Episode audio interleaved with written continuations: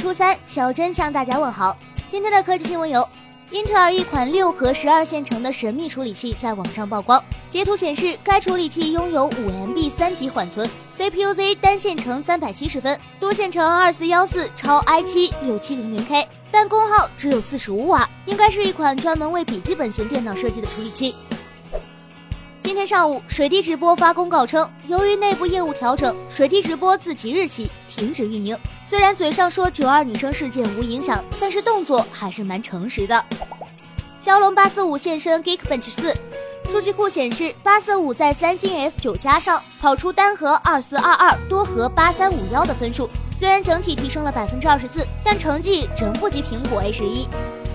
爆料达人 Slashflix 曝光了诺基亚九的详细配置，该机搭载骁龙八三五处理器，五点五英寸 OLED 屏，一百二十八 GB 存储，前置五百万，后置一千二百万加一千三百万像素双摄，电池三千二百五十毫安，采用双曲面屏设计，后置指纹识别，竖排双摄像头。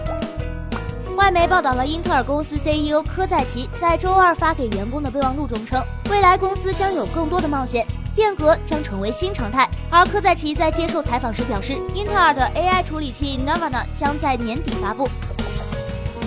阿里联合美的发布了无人零售新品小卖柜，支持自动结算、免密支付，仅需三步即可完成购买。而京东则宣布升级天宫计划，京东天宫 AR 开放平台，京东 AR 世界，京东试试将支持更多的 VR、AR 功能，彻底把逛商场搬到了线上。谢谢牛拉风，每天一分钟。